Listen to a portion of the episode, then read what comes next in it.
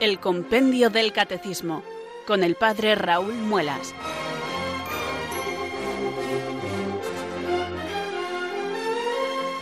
Muy buenas tardes, queridos oyentes de Radio María. Son las 4, las 3 en Canarias. Aquí comienza una nueva edición del Compendio del Catecismo. Reciban desde Talavera de la Reina un saludo muy cordial del Padre Raúl Muelas, que un día más les habla desde estos micrófonos de Radio María, la radio de la Virgen, la fuerza de la esperanza. Sed todos bienvenidos.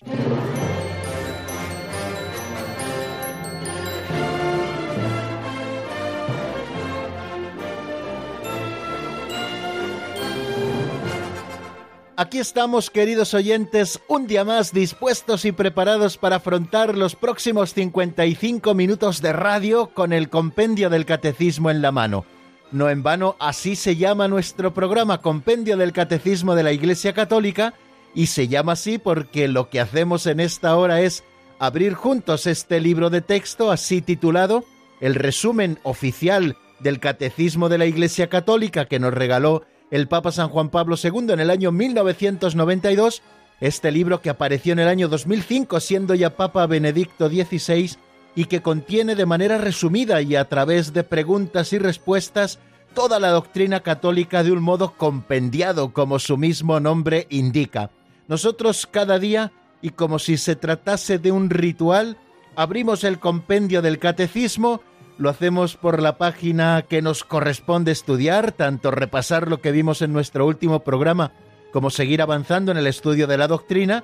Lo estamos haciendo por la página 78 y 79.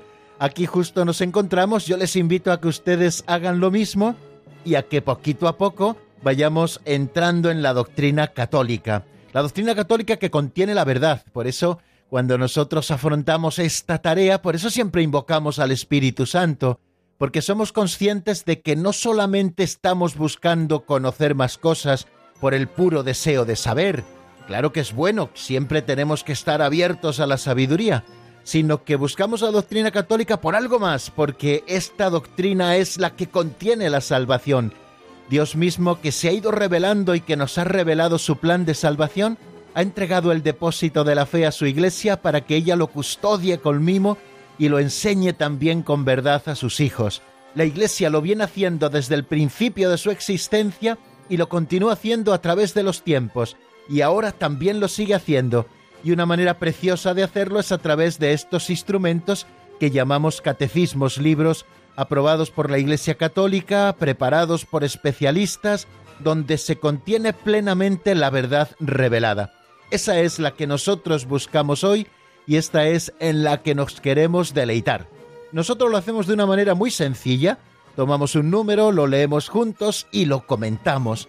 Intentamos eh, sacarle todo el jugo a esas frases muchas veces breves y concisas, pero que tienen muchísimo contenido, como hemos podido comprobar en tantísimas ocasiones. Creo que lo hemos podido comprobar en 204 ocasiones ya, porque son los números que ya hemos ido viendo juntos aquí en el compendio del catecismo. Ahí justo nos encontramos. Bueno, pues queridos amigos, antes de comenzar a repasar eh, lo que vimos en nuestro último programa y antes de seguir avanzando en la doctrina, vamos a elevar nuestra plegaria al Señor. Y lo vamos a hacer invocando al Espíritu Santo, la tercera persona de la Santísima Trinidad, que Cristo prometió que Él sería quien nos lo enseñaría todo. Nosotros necesitamos que sea Él quien nos enseñe y a Él le tenemos como único Maestro, a Cristo y al Espíritu Santo que es el que nos muestra la verdad completa. Por eso cada día le invocamos con una oración y hoy no va a ser distinto. Decimos así. Ven Espíritu Santo, llena los corazones de tus fieles y enciende en ellos el fuego de tu amor. Envía Señor tu Espíritu que renueve la faz de la tierra. Oh Dios, que llenaste los corazones de tus fieles con la luz del Espíritu Santo, concédenos que guiados por el mismo Espíritu, sintamos con rectitud y gocemos siempre de tu consuelo. Por Jesucristo nuestro Señor. Amén.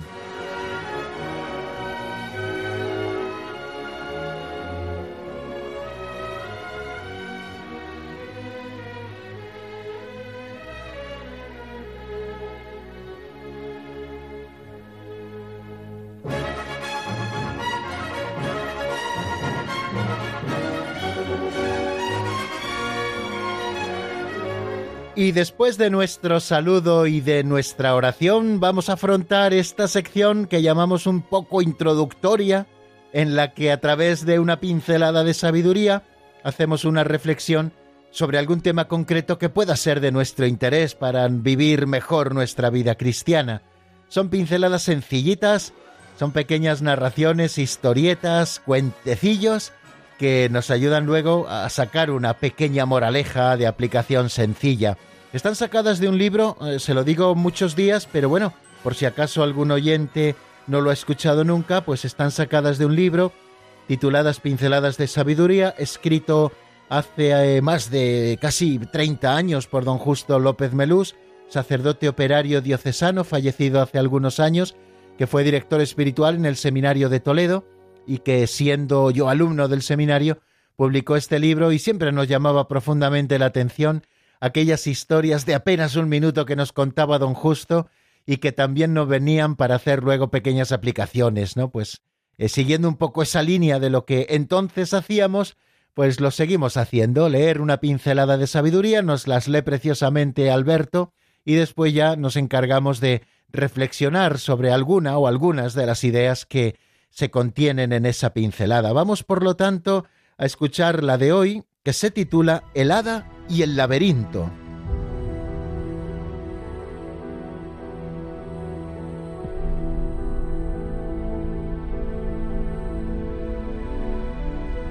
El hada y el laberinto.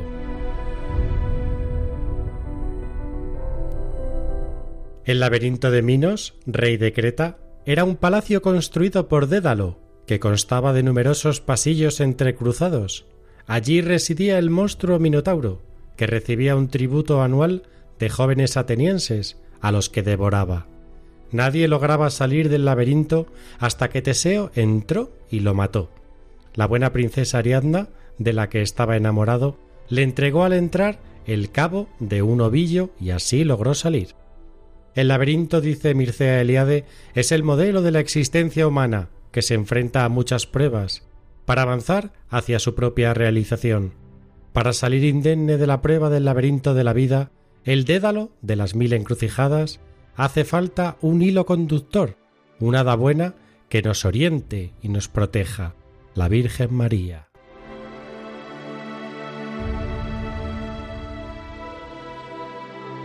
Bien, queridos amigos, en la pincelada de hoy hemos escuchado ese pasaje de la mitología griega donde se nos habla del laberinto, de Minotauro, de Teseo, bueno, personajes seguro que de los que hemos oído hablar todos en alguna ocasión, personajes mitológicos, y la mitología siempre nos deja enseñanzas concretas para la vida.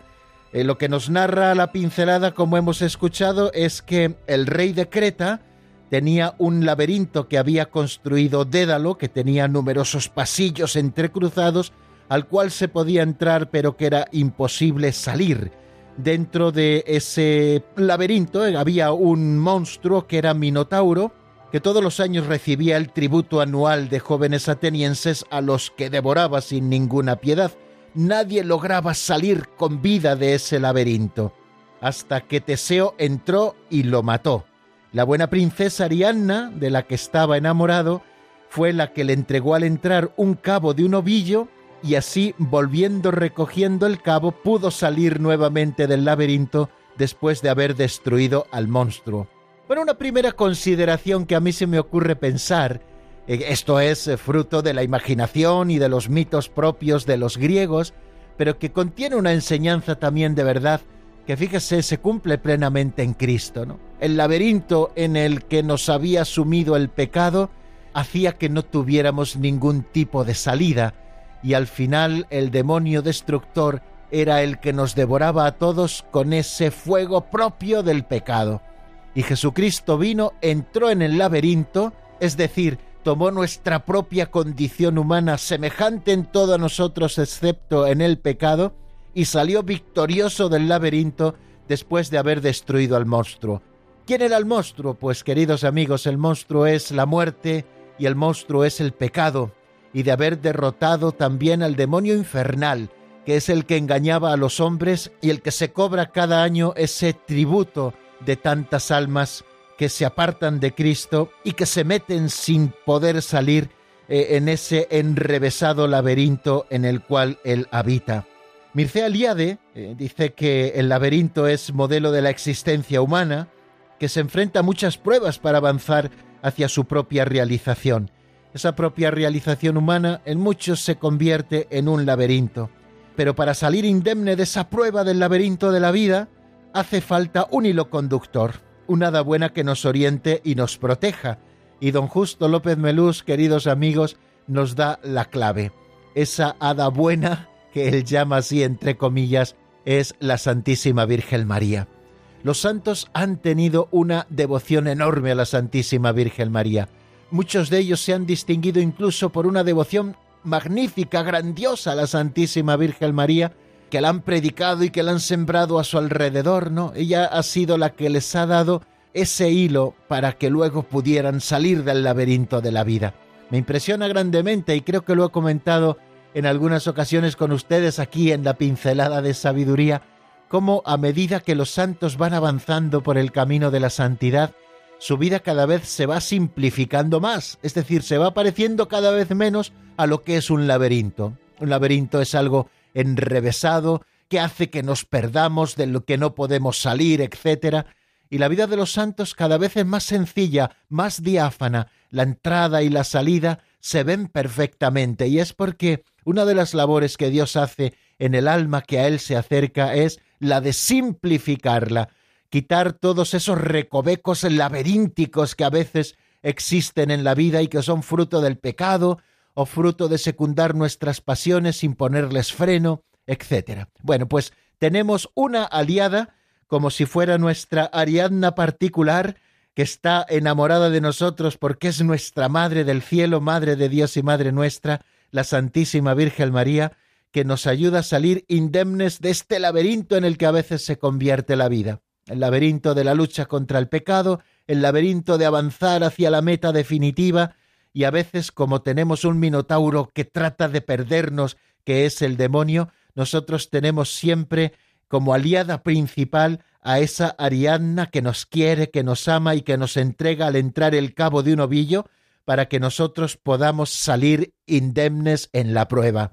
En la peregrinación por la vida, como hemos dicho en alguna ocasión citando a San Agustín, todos nos encaminamos a la meta. Vamos a tomar bien ese cabo del ovillo que nos da la Santísima Virgen María para estar siempre y constantemente unidos a ella. Pues queridos amigos, aquí está la clave para no enredarnos en los laberintos de la vida. Mucha devoción a la Santísima Virgen María que nos ayudará a vencer saliendo indemnes de nuestra lucha contra Minotauro.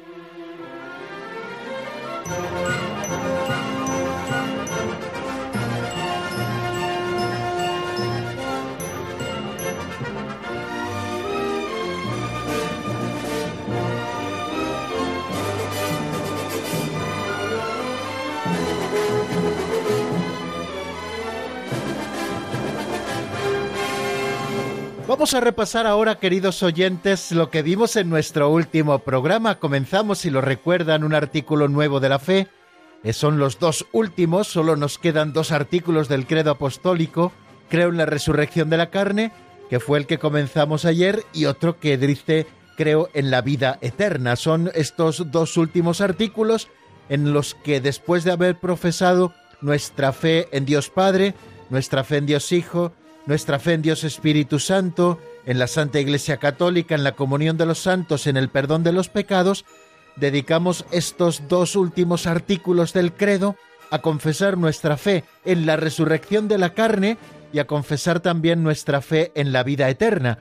Quiere decir que estos dos artículos nos están llevando a ese momento escatológico, es decir, a ese momento del final de la historia en el que Cristo vendrá como juez universal para resucitar a todos los que han muerto en Cristo. Para resucitar a todos los que han muerto. Unos resucitarán para salvación eterna, sus cuerpos se unirán nuevamente a sus almas, que ya han recibido el juicio intermedio o el juicio particular, y otros resucitarán para condenación eterna. Bueno, pues creo en la resurrección de la carne y creo en la vida eterna. Quiere decir que nos estamos situando en esos últimos momentos justo al final del credo. Y ayer nos dedicamos a ver dos números con los que empieza ese artículo creo en la resurrección de la carne. El primero de ellos quiere especificar e indicarnos qué significa el término carne y cuál es su importancia utilizado aquí en el credo. Y luego también nos asomamos en el 203 a qué significa la expresión resurrección de la carne. Bueno, quiere decir todo esto que nuestra fe en el más allá de la muerte no sólo cree en la inmortalidad del alma, ya saben que con la muerte, y así lo estudiaremos también detenidamente, se produce la separación de ese principio material que nosotros tenemos, que llamamos cuerpo, de ese otro principio espiritual que llamamos alma.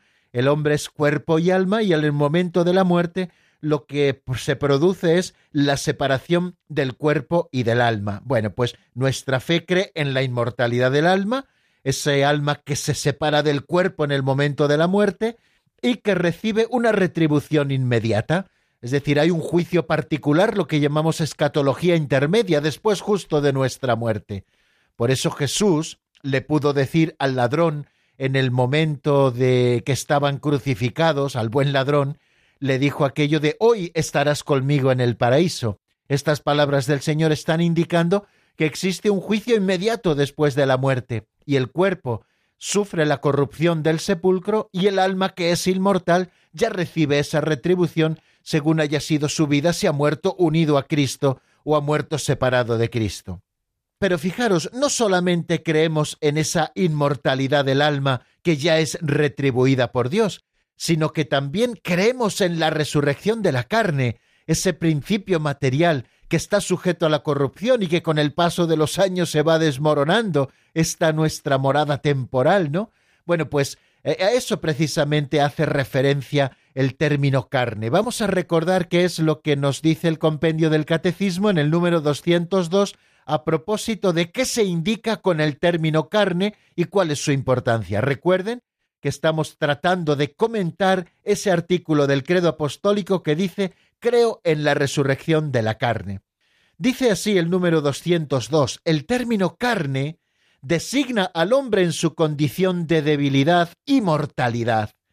La carne es soporte de salvación, dice Tertuliano, en latín caro salutis escardo.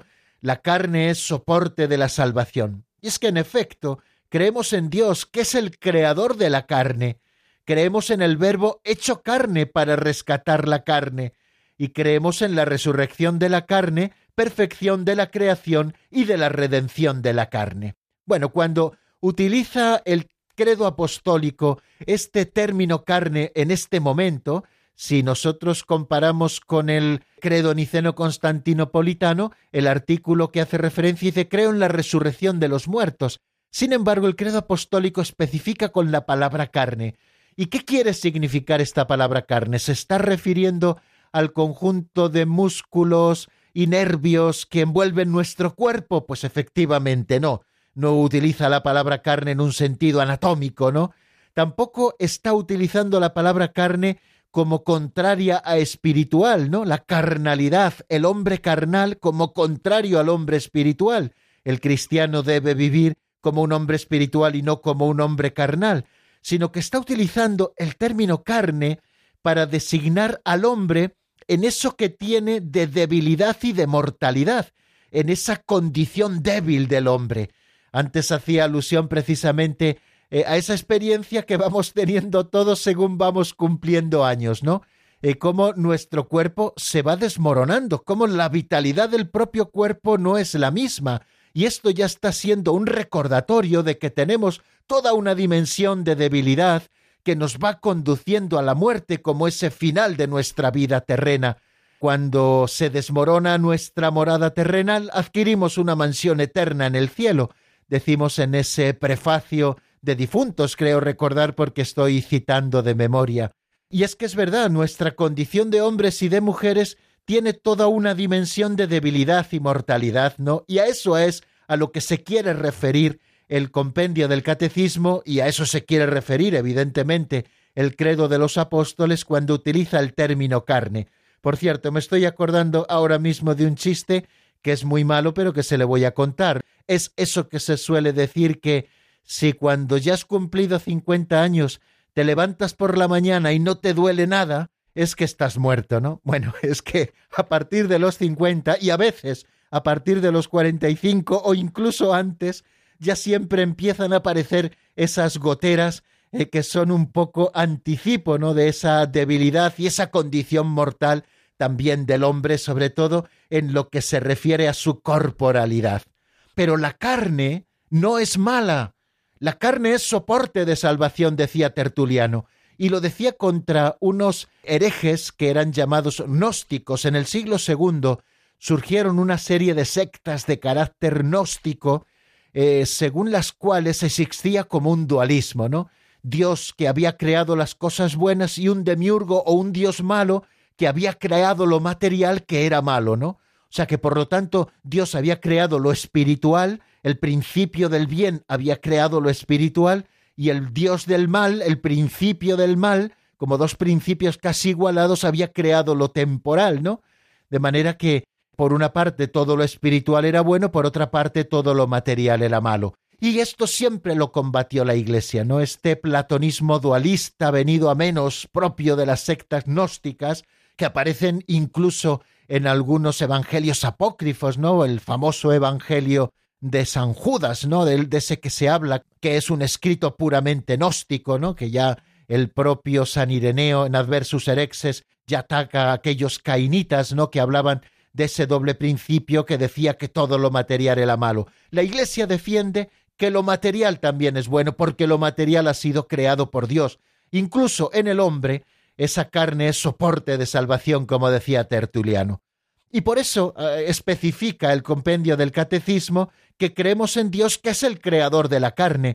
Por lo tanto, la carne es buena, y también la carne, que es principio de debilidad por culpa del pecado, que por el pecado se introdujo la muerte en este mundo, bueno, pues también esa carne ha de ser redimida al final de los tiempos cuando Cristo venga para reunirse nuevamente con su principio espiritual que es el alma, que está ya gozando de Dios en el caso de los santos, pero de una manera todavía como incompleta, no esperando la vuelta de Cristo para volver a reunirse con su cuerpo glorioso y resucitado. Creemos también que el Verbo se hizo carne para rescatar la carne, o sea, que nosotros no ah, decimos que la carne sea mala, ni mucho menos. Lo primero, porque ha sido creada por Dios como sustento también para nuestra vida. Segundo, porque el verbo mismo se ha hecho carne y el verbo ha santificado todo aquello que ha tocado, incluso nuestra propia debilidad. Él quiso hacerse débil, él quiso hacerse limitado, someterse a nuestras limitaciones, él quiso hacerse mortal. Es decir, él se hizo igual en todo a nosotros, excepto en el pecado. Bueno, pues nosotros creemos en la resurrección de la carne, que es la perfección de la creación y también de la redención de la carne, ¿no? Igual que el alma que es inmortal recibe ya esa retribución inmediata después de la muerte, fruto del juicio particular, el cuerpo resucitará al final de los tiempos, tal y como la Iglesia ha predicado desde sus comienzos. Pero bueno, ahora nos interesa que nosotros hagamos hincapié en qué significa exactamente eso del término carne y cuál es su importancia. Con el término carne estamos designando la condición de debilidad y mortalidad que existe en el hombre. Pero la carne no es mala, la carne es buena porque ha sido creada por Dios.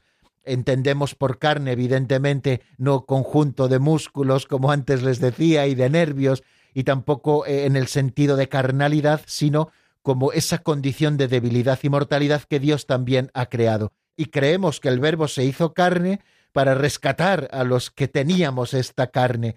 Y creemos en la resurrección de la carne, que será la perfección de la creación y la redención de la carne. Bueno, eso a propósito del número 202 y a propósito del número 203, que ya estudia un poco la expresión completa, qué significa la expresión resurrección de la carne, pues nos dice el compendio del catecismo que la expresión resurrección de la carne significa que el estado definitivo del hombre no será solamente el alma espiritual separado del cuerpo, sino que también nuestros cuerpos mortales un día volverán a tener vida. Esto es piedra de tropiezo para la fe de muchos, pero la Iglesia lo proclama e incluso en el credo, ¿no? Como una de las verdades fundamentales en las que nos sustenta nuestra fe. Si Cristo no ha resucitado, vana es nuestra fe, y algunos dicen, como luego leeremos, que los muertos no resucitan, dice San Pablo. Pues entonces si los muertos no resucitan, ¿qué estamos haciendo aquí? ¿Tocando el violón? Esto del violón es cosa mía, evidentemente San Pablo no lo dice. Lo digo yo en un lenguaje como mucho más coloquial, ¿no? Bueno, pues la expresión resurrección de la carne significa que el estado definitivo del hombre no será solamente el alma espiritual separada del cuerpo, o sea que la muerte es una situación transitoria, esa separación del alma y del cuerpo es transitoria, durará más o menos años, más o menos siglos, pero a la vuelta de nuestro Señor al final de los tiempos, cuerpo y alma volverán a juntarse, porque recordemos que la muerte no es el liberarnos del cuerpo como si de algo malo se tratara, ¿no? Sino que es consecuencia también del primer pecado de los hombres, ¿no? Esa situación todavía de transitoriedad hasta que se cumpla esa vocación de estado definitivo del hombre, donde vuelvan a juntarse el alma espiritual que permanece durante el estado de muerte separada del cuerpo hasta que Cristo vuelva. O sea que no creemos que solamente el alma espiritual está llamado a la vida, sino que también nuestros cuerpos mortales un día volverán a tener vida. Y si recuerdan, ayer hacíamos varias aplicaciones a propósito de un artículo de Paul O'Callaghan que yo había leído y que me parecía muy oportuno eh, sacar como unas consecuencias así concretas, ¿no? Sobre esta reflexión que hacemos a propósito de la doctrina de la resurrección de la carne, ¿no? Cuatro reflexiones. La primera es que la doctrina de la resurrección final excluye las teorías de la reencarnación. Vamos a eliminar un poco de nuestro horizonte porque no es para nada cristiano esas teorías de la reencarnación según las cuales el alma humana después de la muerte emigra hacia otro cuerpo y lo hace repetidas veces si hace falta hasta quedar definitivamente purificada. La Iglesia nos dice que no existe la reencarnación, que el cuerpo con el que morimos será el cuerpo con el que resucitemos al final de los tiempos. El Concilio Vaticano II eh, lo ha dicho de este modo, que hay un único curso de nuestra vida, pues está establecido que los hombres mueran una sola vez. O sea que, como consecuencia de la resurrección de la carne, nada, queridos amigos, de reencarnaciones ni de cosas raras. Otra cosa, otra reflexión a propósito de la, de la resurrección de la carne. Una manifestación clara de la fe de la Iglesia en la resurrección del propio cuerpo es la veneración de las reliquias de los santos. Seguramente ustedes hayan visto alguna vez las reliquias de los santos, de santos de devoción, que se custodian en iglesias, los sepulcros de los santos a los que veneramos, a veces están sus restos en relicarios de plata o de, o de metales preciosos para resaltar un poco que esos cuerpos que hoy están en debilidad cuyas almas ya están en el cielo gozando del Señor, nosotros las veneramos porque un día también esas resucitarán y volverán a unirse con esas almas que ya son santas, que ya gozan de Dios plenamente. O sea que la veneración de las reliquias de los santos es otra manifestación clara de nuestra fe, de la fe de la Iglesia, en la resurrección de la carne. Otro tema también interesante a propósito de la resurrección de la carne es el tema de la cremación de los cadáveres que ahora se está estableciendo muchas veces como lo más común. Bueno, la cremación del cadáver humano no es ilícita, a no ser que haya sido elegida por razones contrarias a la fe, nos dice el Código de Derecho Canónico en el canon 1176, por si ustedes lo quieren buscar. Pero la Iglesia hoy también sigue aconsejando vivamente conservar la piadosa costumbre de sepultar los cadáveres.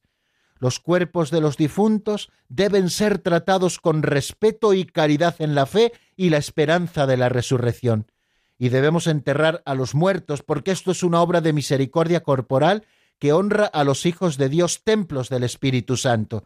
También sobre esto eh, dijo alguna palabra el Papa Francisco recientemente, hace varios años, de no esparcir las cenizas de nuestros difuntos por ahí, ¿no?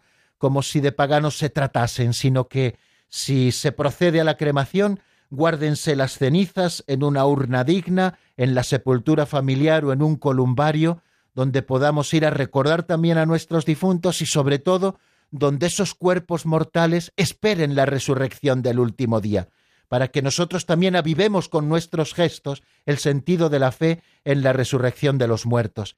Y también por último hablábamos de que, consecuencia de la resurrección de los muertos, hacíamos la siguiente reflexión, que la resurrección de los muertos coincidirá con lo que la Sagrada Escritura llama la venida de los nuevos cielos y la tierra nueva. Quiere decir que no sólo el hombre llegará a la gloria, sino que el entero cosmos en el que el hombre vive y actúa será transformado. Bueno, pues vamos a dejar aquí, queridos amigos, el resumen de lo que vimos en nuestro último programa y vamos a detenernos un poquito en la palabra para no cansarles en demasía y les ofrezco un tema de Box Day titulado Por Amarte, que está sacado del álbum Róbame el Corazón. Lo escuchamos y enseguida estamos nuevamente juntos.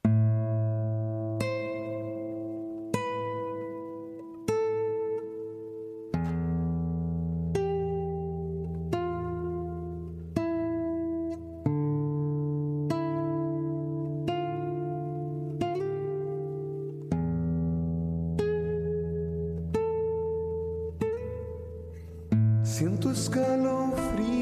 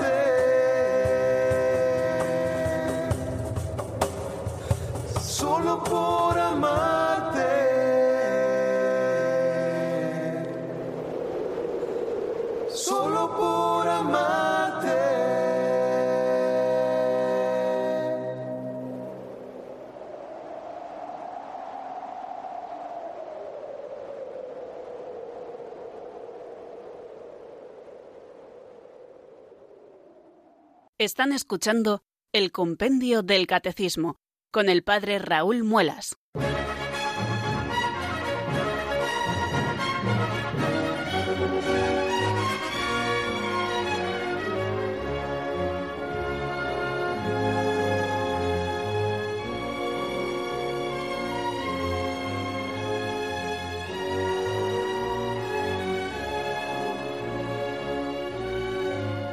Bien amigos, seguimos en la sintonía de Radio María y vamos a afrontar el estudio de un nuevo número. Es el 204 que se pregunta qué relación existe entre la resurrección de Cristo y la nuestra. Si ustedes lo recuerdan, hace ya varios meses estudiamos la resurrección del Señor y en la semana de Pascua hicimos repaso de todo lo que vimos a propósito de la resurrección del Señor. A partir del número 126 del compendio del Catecismo empezamos a estudiar ese tema. Primero nos preguntábamos qué lugar ocupa la resurrección de Cristo en nuestra fe. Y decíamos que es la verdad culminante de nuestra fe en Cristo y representa con la cruz una parte esencial del misterio pascual. Luego hablamos de los signos que atestiguan la resurrección de Cristo. Hablábamos de que la resurrección del Señor es un hecho que acontece en la historia y que por lo tanto deja unos signos que están dando testimonio de que Jesucristo ha resucitado. Hablábamos del signo esencial, que es el sepulcro vacío, y también vimos que la resurrección del Señor es atestiguada por las mujeres, las primeras que encontraron a Jesús resucitado y lo anunciaron a los apóstoles, después Jesús se apareció a Cefas y luego a los doce, más tarde se apareció más de quinientos hermanos a la vez y aun a otros, y los apóstoles no pudieron inventar la resurrección puesto que les parecía imposible. En efecto, Jesús les echó en cara su incredulidad. También a propósito de la resurrección de Cristo, nos centramos en que también es un acontecimiento trascendente. Es un acontecimiento trascendente porque, además de ser un evento histórico, verificado y atestiguado mediante signos y testimonios, trasciende y sobrepasa la historia como misterio de la fe en cuanto implica la entrada de la humanidad de Cristo en la gloria de Dios. Por este motivo decíamos Cristo resucitado no se manifestó al mundo, sino a sus discípulos, haciendo de ellos sus testigos ante el pueblo. Nos detuvimos también, lo recuerdo, en ver cuál era el estado del cuerpo resucitado de Jesús. Nos dice el compendio en el 129 que la resurrección de Cristo no es un retorno a la vida terrena. Su cuerpo resucitado es el mismo que fue crucificado y lleva las huellas de la pasión, pero ahora participa ya de la vida divina con las propiedades de un cuerpo glorioso. Por esta razón, Jesús resucitado es soberanamente libre de aparecer a sus discípulos donde quiere y bajo diversas apariencias. Nos deteníamos en esas propiedades del cuerpo resucitado y glorioso del Señor. Y por último, estudiamos eh, de qué modo la resurrección es obra de la Santísima Trinidad y cuál es el sentido y el alcance salvífico de la resurrección.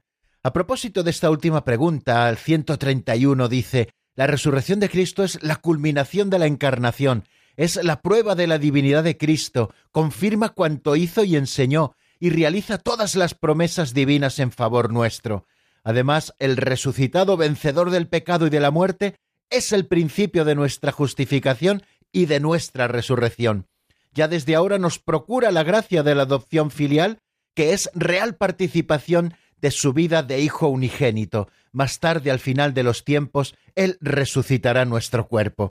Si ustedes recuerdan, en ese número 131 ya estábamos apuntando a lo que nos enseña este número 204.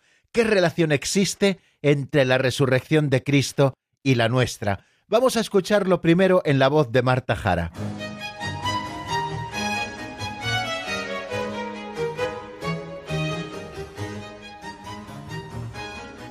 Número 204. ¿Qué relación existe entre la resurrección de Cristo y la nuestra? Así como Cristo ha resucitado verdaderamente de entre los muertos y vive para siempre, así también Él resucitará a todos en el último día con un cuerpo incorruptible. Los que hayan hecho el bien resucitarán para la vida, y los que hayan hecho el mal para la condenación.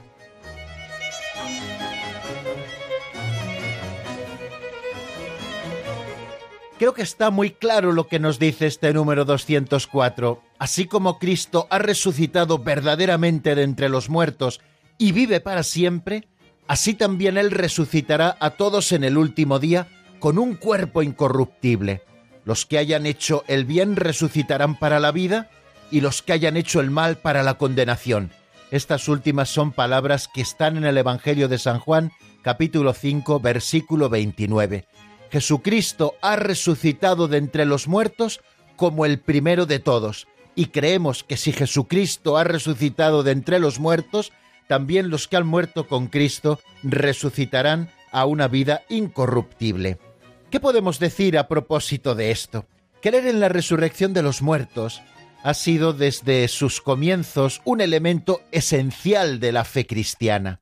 La resurrección de los muertos es esperanza de los cristianos, decía Tertuliano. Somos cristianos por creer en ella, en la resurrección de los muertos. Quiere decir que es un elemento esencial de la fe cristiana. El mismo San Pablo lo tenía muy claro cuando en la primera carta a los Corintios, en el capítulo 15, les dice a los fieles de Corinto, ¿Cómo andan diciendo algunos entre vosotros que no hay resurrección de muertos? Si no hay resurrección de muertos, tampoco Cristo resucitó. Y si no resucitó Cristo, vana es nuestra predicación, vana también nuestra fe. Pero no, Cristo resucitó de entre los muertos como primicias de los que durmieron. Cristo es, por tanto, queridos amigos, el primogénito de entre los muertos, para que Él sea el primero en todo. Así nos lo recuerda San Pablo en la carta a los Colosenses capítulo 1 versículo 18. Ese texto un poco más completo dice lo siguiente, Él es imagen de Dios invisible, primogénito de toda criatura, porque por medio de Él fueron creadas todas las cosas, del cielo y de la tierra, las visibles y las invisibles, los tronos, las dominaciones, los principados, las potestades, todo fue creado por Él y para Él.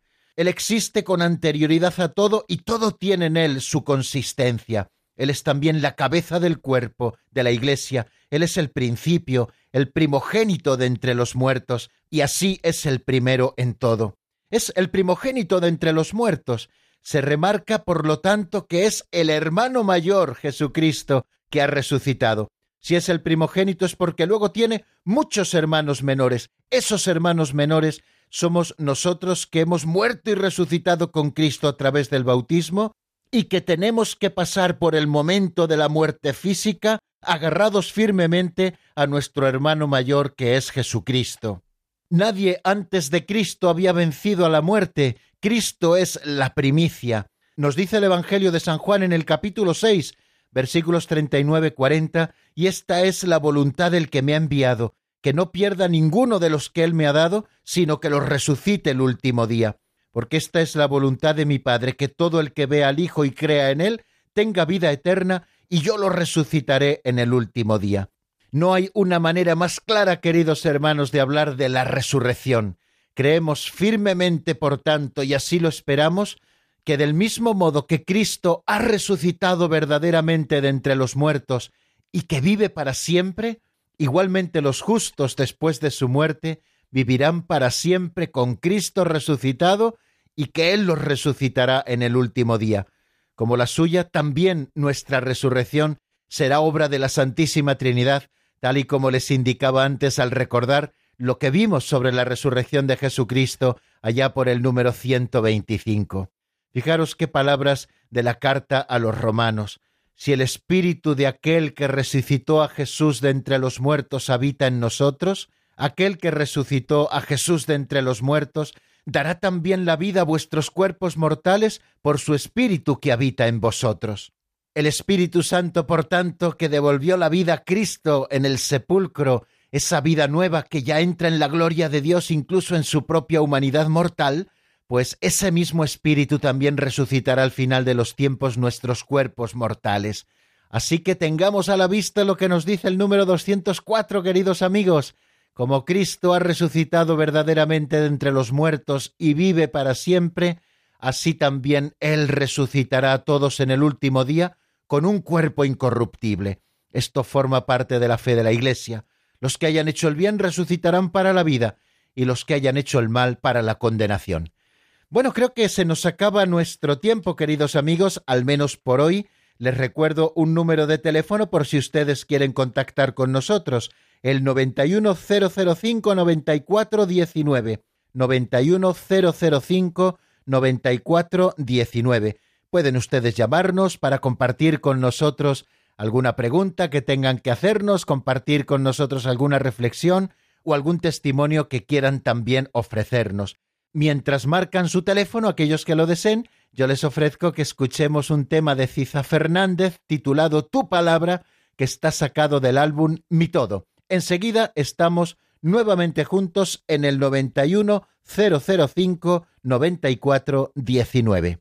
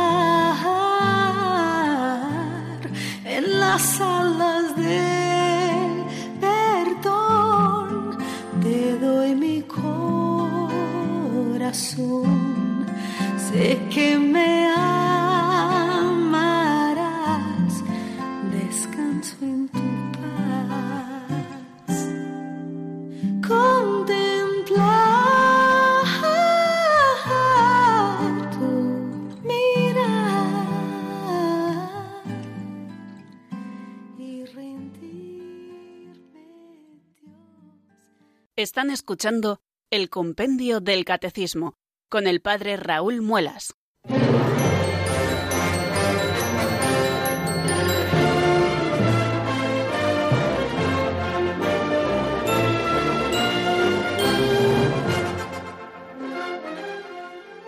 Diez minutos nos separan de las cinco de la tarde, queridos oyentes, de este día de San Pelayo 26 de junio del año 2019 y aquí estamos gozosos abriendo esta última parte del programa en la que ustedes pueden intervenir llamando al 910059419. Tenemos una llamada que nos llega desde Huelva, si no me informa el mal. Nina, buenos, buenas tardes, bienvenida. Buenas tardes, padre Raúl. Qué alegría escucharla. me ha impresionado muchísimo escucharle porque ha quedado clarísimo, clarísimo lo de la resurrección. Es que con buenas alumnas, así cualquiera es buen profesor, ¿eh? Le doy la enhorabuena, padre. Muchísimas gracias. Le he llamado varias veces ya pero y siempre me encanta, me encanta escucharlo. Pero de verdad que, que a mí me ha quedado muy claro, muy claro. Yo lo tenía mm, claro un poco, un poco, pero vamos, pero no, no un poco, mm, bastante bien. Pero ahora me ha quedado mucho más. Qué bien. Pues es que nos lo deja muy clarito el, el, el credo de los apóstoles y también el Sí. credo niceno-constantinopolitano, ¿no? También. Creo en la resurrección de la carne y tenemos que profesarlo con toda la ilusión, ¿no? Yo, Aunque sea yo una- tengo mucha ilusión con encontrarme con todos mis queridos, con todo, aunque no seamos igual, pero igual vamos a ser, pero en fin, que yo, yo lo tengo claro. Claro que sí, pues muchísimas claro, gracias. y le doy la enhorabuena, se la vuelvo a repetir. Muchísimas gracias, Nina, por su llamada, claro que sí, y, y además eh, por esa claridad también con la que usted nos está, mm, bueno, pues expresando su fe en la resurrección de la carne, ¿no? Es verdad, la Iglesia Madre nos lo dice, lo ha profesado siempre, lo tenemos claro, si somos cristianos es porque creemos en la resurrección de la carne, decía Tertuliano. Pues así también lo dice Nina. Bueno, damos paso a la segunda llamada. No dejamos Andalucía, esta vez nos vamos hasta Málaga y nos espera María Gracia. Buenas tardes y bienvenida. Mire, eh, yo digo, como están ustedes aquí, está usted hablando de los de la resurrección de la carne, que luego cuando sea la resurrección, al final de los tiempos, pues unos irán a, eh, serán juzgados. Y entonces ahora mismo, si por ejemplo, si se ahora se muere alguien y entonces el alma se separa del cuerpo. Primero, ¿dónde está ese alma mientras cuando pasen los siglos estos? Porque todavía nos queda mucho tiempo para terminar el mundo. Entonces es una cosa, pero aparte de eso es lo que los santos ya están juzgados, ya no tendrán que ser juzgados. Ahora, otra cosa es cuando mm, el que haya hecho, vamos a ser juzgados, entonces el que haya hecho bien, pues, pues se va con el Señor. Pero es que el que ha hecho bien, desde que se muere, si ha hecho bien, está ya con el Señor, tiene que ser juzgado también. Y los que han hecho Sí. mal, entonces pues van al infierno. Pues entonces, Sí. y al infierno vamos cuando, si alguien se muere y ha hecho mal, ya de momento está juzgado, y al infierno. ¿Cómo es eso? Eso es lo que Sí. me, me hago Muy bien, muy bien, muy bien. Pues está muy clara la pregunta. Claro que sí. Muchas gracias, María Gracia. Le contesto por el teléfono. Mi- digo, perdón, por, el, por la radio. Eh, hablábamos de, lo que llamamos una escatología intermedia o de un juicio particular. Eh, lo hemos comentado en algún momento del programa de hoy y del programa de ayer. Quiere decir que cuando una persona fallece, se produce esa separación, volveremos sobre ello también, entre el alma y el cuerpo. El cuerpo va a la sepultura y el alma, que es inmortal, ya recibe un juicio particular. Un juicio, una retribución inmediata, es decir, un juicio que es de condenación, que es de purgatorio o que es de gloria, que es de cielo, ¿no? Bueno, pues, eh, y eso es, eh, y ese juicio que, que nosotros recibimos inmediatamente después de nuestra muerte, nuestra alma, ya es definitivo. Quiere decir que al final de los tiempos lo que se produce es la resurrección de los muertos, de la carne, de esa parte débil, como decíamos, de esa parte débil nuestra que se corrompe tras la muerte para unirse al alma inmortal y ya eh, disfrutar de, de- de gracia, de cielo para toda la eternidad o sufrir la condenación también con el alma por toda la eternidad. Pero el juicio particular se produce inmediatamente después de la muerte. Y tenemos una tercera llamada rapidísimamente, nos queda un minuto. María Herminia de Madrid. Buenas tardes, bienvenida. Buenas, tardes, Padre Raúl y a todos los oyentes. Lo primero, me sumo a las felicitaciones de todo el mundo. Da usted un compendio, un catecismo maravilloso. No me entretengo porque voy directa, que sé que habrá mucha gente que me ha costado mucho llamar. Yo quería, Padre, que la tarde que usted explicó perfectamente lo de la entronización con motivo ahora de la consagración del Sagrado Corazón de Jesús, se me fue la antena y no escuché eh, esa explicación que usted dio eh, con motivo ahora del, del centenario. Quería que lo volviera a explicar porque estoy muy interesada, porque he comprado un tríptico y quiero aprovechar, pero no escuché la, la explicación entera. Y luego bien. quería también, sí, y luego quería también, voy muy deprisa porque no quiero restar tiempo a las demás llamadas, porque todas tenemos mucha ilusión de hablar con usted, Padre Raúl. Y luego, en segundo lugar, si puede también un poquito aclarar lo de las doce gracias que concede el Sagrado Corazón de Jesús al consagrarse, los nueve primeros viernes eh, de mes seguidos que se comulga, y haciendo la oración del Sagrado Corazón de Jesús, yo quería preguntar si se puede, eh, es una tontería. Yo he, vamos, lo he visto en, en la Iglesia Cero de los Ángeles de Madrid, pero entiendo que podemos hacer esa esas, mm, obtener esas gracias yendo cualquier viernes a cualquier parroquia. Pero quiero que usted lo aclare porque hay dudas que he comentado también con otras personas y tenemos esas dudas. ¿eh? que si da igual que sea una parroquia consagrada al Sagrado Corazón de Jesús o cualquier parroquia que nos pilla cerca de casa, hacer esos nueve viernes para obtener esas gracias del Sagrado Corazón de Jesús. Muchísimas gracias, Padre Raúl, y ha sido un enorme placer poder hablar, porque llevaba varios días y, por fin hoy lo he logrado. Bueno, pues me alegra muchísimo, María Herminia, se lo agradezco mucho su llamada. Estamos ya casi fuera de tiempo, así que daré un pequeñito apunte y mañana, si Dios quiere, seguiré con el tema, ¿vale? Eh, la intronización de la imagen del Sagrado Corazón en, los hogares. Creo que es fundamental y importantísimo porque una de esas gracias precisamente eh, que el Sagrado Corazón promete a Santa Margarita María de la que aquellos que hagan los primeros viernes es bendeciré las casas en que la imagen de mi Sagrado Corazón esté expuesta y sea honrada. De manera que tener la imagen del Sagrado Corazón de Jesús en las casas, esas casas serán especialmente bendecidas. Y mañana, si Dios quiere, hablaremos de esas doce gracias o doce promesas del Sagrado Corazón a los que le tengan devoción y hagan también esa, eh, eh, los nueve viernes, ¿no? los nueve viernes seguidos, que se pueden hacer en cualquier parroquia, eh, confesando, comulgando, etcétera. Pero mañana hablaremos de ello, puesto que ya estamos fuera de tiempo y tenemos que terminar. Y así, en las vísperas del Sagrado Corazón, mañana dejamos un poquito de espacio al final, comienzo con esto y luego recibimos alguna llamada más. Muchísimas gracias amigos por, por estar ahí al otro lado del hilo telefónico y muchísimas gracias a todos por, por estar al otro lado del receptor de radio, que mañana seguimos. La bendición de Dios Todopoderoso, Padre, Hijo y Espíritu Santo, descienda sobre vosotros y permanezca para siempre. Amén. Hasta mañana, si Dios quiere, amigos.